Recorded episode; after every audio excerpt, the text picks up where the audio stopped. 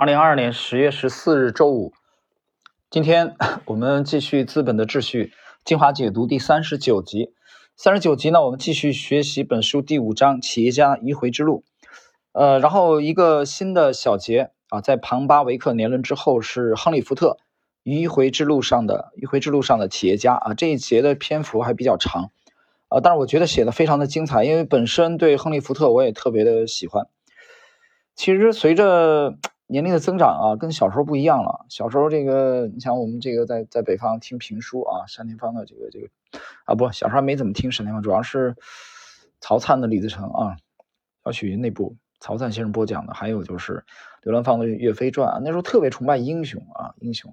其实随着年龄增长，后来长大以后，发现什么什么是英雄？真正的觉得值得尊敬的是这个给人类的生活带来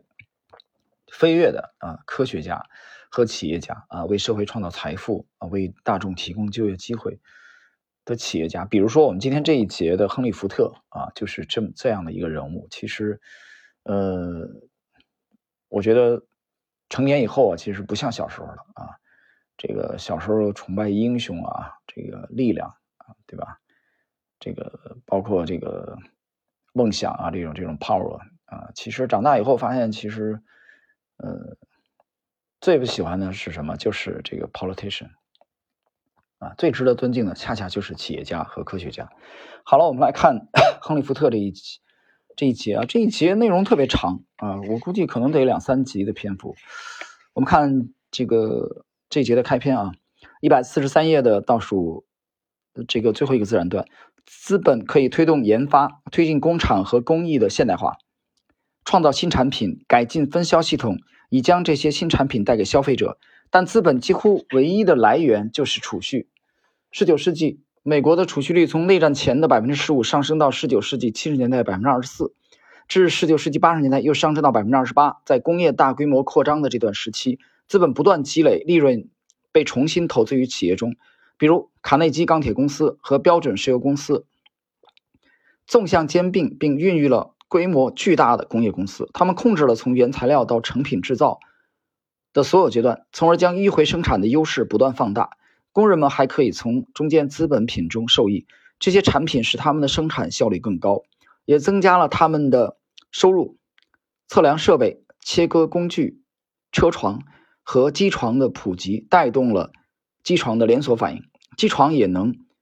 生产新的工具。由原始工具产生更先进的工具，是资本主义生产的关键。自催化的乘数效应啊，这个是乘法的乘啊，乘数效应在农场与工厂中带来了巨大的生产力增长。与此同时，工业发展也催生了新的商业和储蓄银行、寿险公司和投资公司，股票市场随即成为资本的主要来源。就在二十世纪来临之际。走在邻居庞巴维克铺就的企业家道路上的德国发明家，创造了一种全新的、可以真正改变世界的运输方式，舍弃马车等交通工具，代之以引擎驱动的汽车。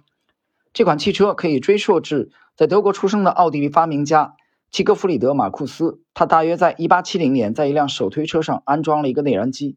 马库斯汽车这一传说中的德国工程继续进行着。到了1876年，发明家尼古拉·奥托。哥特里利布戴姆勒和威廉迈巴赫啊，这个迈巴赫到现在还是奔驰的奔驰的这个系列的顶级的品牌啊。迈巴赫成功制造了世界上第一个四冲程发动机，而功劳最终归于他们的同胞，在1879年获得内燃机专利的卡尔本茨。实际上，这个奔驰啊，就是以这个这个 BENZ 啊，这个本茨的这个名字命名的。一八八六年，本茨为他的第一辆汽车申请了专利。在大西洋的另一边，一八七六年夏天，一个十三岁的密西根男孩被一件奇妙的东西迷住了。他看到一架做工粗糙的蒸汽机车在路上缓慢行驶，这是他见过的第一辆除马车以外的交通工具。那个男孩正是亨利·福特。他后来回忆道：“正是这台机车让我决定投身于汽车运输行业。作为企业家先驱，福特让普通美国人坐上了汽车。”并成立了一家跨国企业，在欧洲，尤其是德国开展业务。一九二三年，福特的自传《我的生活和工作》被译成德语。福特被誉为美国实业家的超级巨星。同时，福特也是一位反战的反战主义者啊。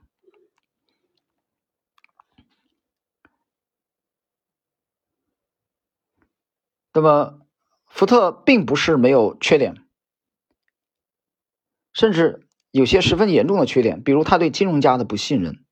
他把这种不信任拟人化为对犹太人的厌恶。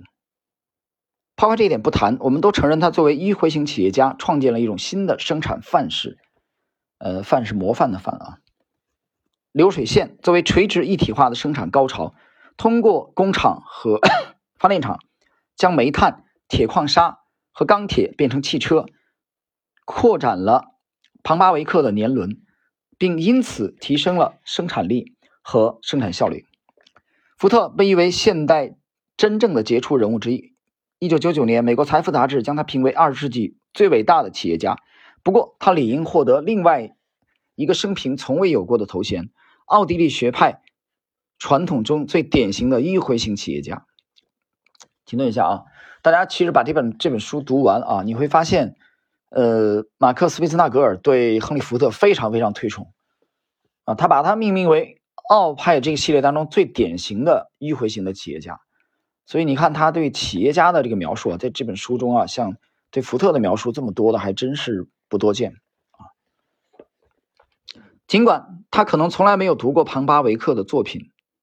但他似乎为奥地利学派唱着赞美诗。比如其在一九二六年的经典作品《今日与明日》，生产过程从原材料被开采的那一刻起，一直延续到最终成品交付给消费者的那一刻。奥地利学派学者描述的是企业家的直觉。福特在这一点上与奥地利学派观点相似，比如利润作为生产性资本的来源，必须再次为消费者的利益服务。他对银行和货币体系的实际运作表示厌恶。他曾有句名言：“如果人们了解情况，明天早上之前将会发生一场革命。”呃，各位，时间关系呢，我们今天的这一集啊比较简短，实际上是给介绍亨利·福特啊，美国著名的企业家啊，也是被马克思·俾斯纳格尔命名为奥地利学派传统中最典型的迂回型企业家。给福特的这个呃本书当中对他的介绍啊。呃，开了一个头啊，这个我们需要，当然，比如说他后来发明的这个 T 型车的飞跃啊，呃，借助汽车的这种浪潮，其实改变了人人类的这个生活方式啊，这个是革命性的 啊。虽然他不是发明汽车的人啊，他他他把他这个规模化的这种生产，我觉得是真正伟大的，呃，值得我们铭记的企业家。其实，呃，我在开篇的时候已经讲了啊，这个随着年龄的增长，呃，随着你对这个人物传，我对人物传记特别的偏爱啊！你读的读书的数量逐渐的增加，啊，相对来说没有这个少年和和这个童年少年时代那那么啊那么理想化啊主义啊那么理想主义，嗯，你会发现就是我我的感觉吧啊，就是我觉得更喜欢是这个科学家和企业家啊，这其中尤其是企业家，我觉得他 他们是真正呃改变。人类的啊，最值得我们尊敬的啊一个群体。当然，这个有人说，这个可能有人思路还这个思思维还是停留在几十年前啊，还是停留在那种我觉得原始社会的那种啊。他觉得他动不动要谈剥削的问题。其实关于商业啊，关于商业这个这个事儿怎么，我觉得我建议大家不止一次建议大家去读一下亚当斯密的《国富论》。其实我们在整个这部书，这部书就一下子就吸引我的原因，就是因为奥派啊。我告诉你，就是奥派。而且读奥派、学奥派到现在为止，呃，奥派当中我最欣赏的人，可能你听我节目可能听习惯，你应该知，你猜也猜出来了，啊，就是弗里德里希·冯·米塞斯，啊，哈耶克呢还在后边，呃，不像刚开始的时候啊，我一开始对米塞斯真是不了解。那么我刚才刚才谈到了这个，就是谈到了这个。奥派啊，福特谈到了这个这个企业家，这个奥派对企业家是无比的尊崇啊，他整个在研究经济当中，企业家是占了一个呃可以说非常非常重要的地位。所以，我们今天这一集的亨利·福特啊，就是这样的一个人物。好了，时间关系，我们今天的亨利·福特的这个第一部分啊，作为我们整个系列第三十九集，第五章的啊一回型的企业家的福特的第一部分啊，我们到这里，下一集我们将继续。